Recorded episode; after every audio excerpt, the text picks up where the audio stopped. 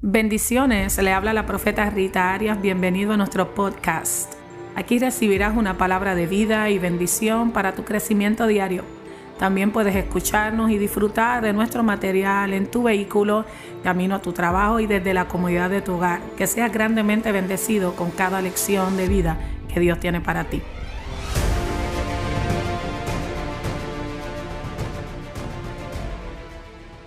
Bendiciones, hoy estaremos hablando de una vida carente de presencia. Es importante que antes de que hoy podamos disfrutar de lo que es esta enseñanza, entendamos qué es la presencia de Dios. Cuán importante es la presencia de Dios en la vida misma de un creyente. Así que quiero compartirle que la presencia de Dios es la esencia misma de Él en nosotros.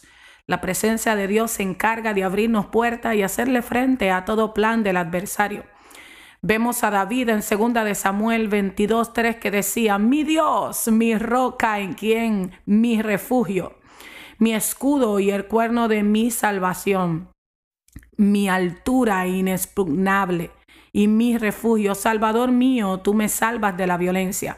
David conocía claramente lo que era la presencia de Dios. No importa que tuviera un ejército, que tuviera compañía. David siempre procuró tener la presencia de Dios. La presencia de Dios en nosotros es una constante repelente al mundo espiritual. Difícilmente es vencido aquel que lleva la presencia de Dios en sí.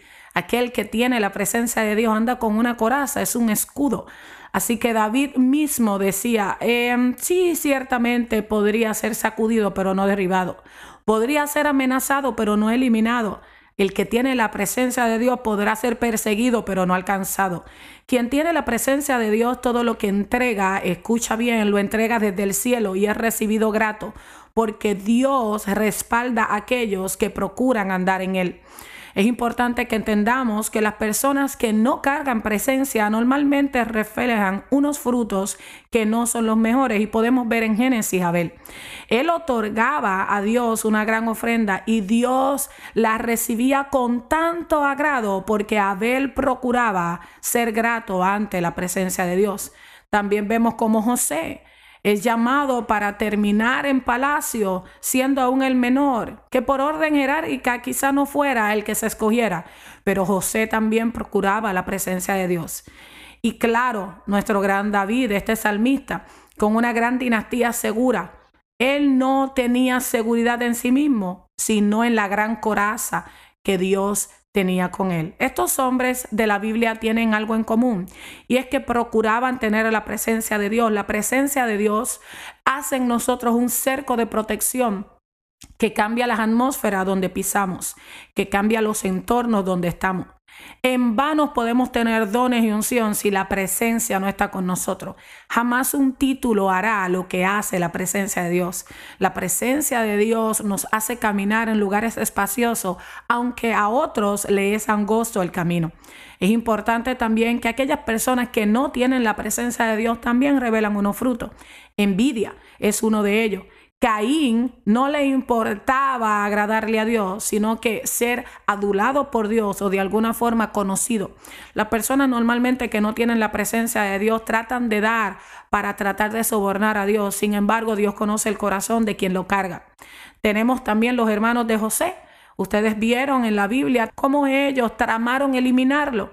En verdad no estaban en contra de José. Lo que no soportaban era el favor de Dios sobre José, la presencia de Dios, la competencia que queda clara de Saúl contra David. Una canción dada a David reveló el corazón de Saúl. Saúl mató a sus miles, David a sus diez miles. Entonces Saúl no pudo bregar con el favor y la presencia de Dios sobre David y trató de eliminarlo. Nosotros debemos entender que las personas normalmente que tienen este problema y que no saben estar en la presencia de Dios, normalmente van a estar persiguiendo a aquellos que sí la tienen. Es importante que entendamos que cuando somos exaltados, normalmente Dios permite que se revele la verdad de lo que operan alrededor de nosotros. Pero una persona que tiene presencia de Dios, aun cuando ve revelado lo que es contrario, lo único que hace es bendecir, atesorar y pedirle a Dios que perdone a aquellos que le persigan. Quien tiene presencia de Dios no persigue sombra, no anda en espejismo, sabe lo que carga, no imita, No usa la asignación que Dios le dio a otro, tiene su propio diseño. Sabe buscar el vino en la presencia de Dios, no busca las uvas en el lagar de otro. Quien carga presencia no envidia, no cela, no compite, ama, restaura. Quien tiene presencia no ataca, más bien repara, es íntegro, no murmura, hace daño, escucha bien, solamente al mundo espiritual con oración y ayuno. Cuida al miembro de aquel litigio que tiene, o sea, protege el entorno del cuerpo de Cristo. La presencia de Dios nos coloca en lugares altos. Aunque el adversario quiera venir, primero tiene que consultar a Dios antes de venir frente a aquel que carga la presencia. Normalmente, amados, todos piden ver el rostro de Dios. Aún yo sigo diciendo, gracias por dejarme ver tus espaldas, Señor.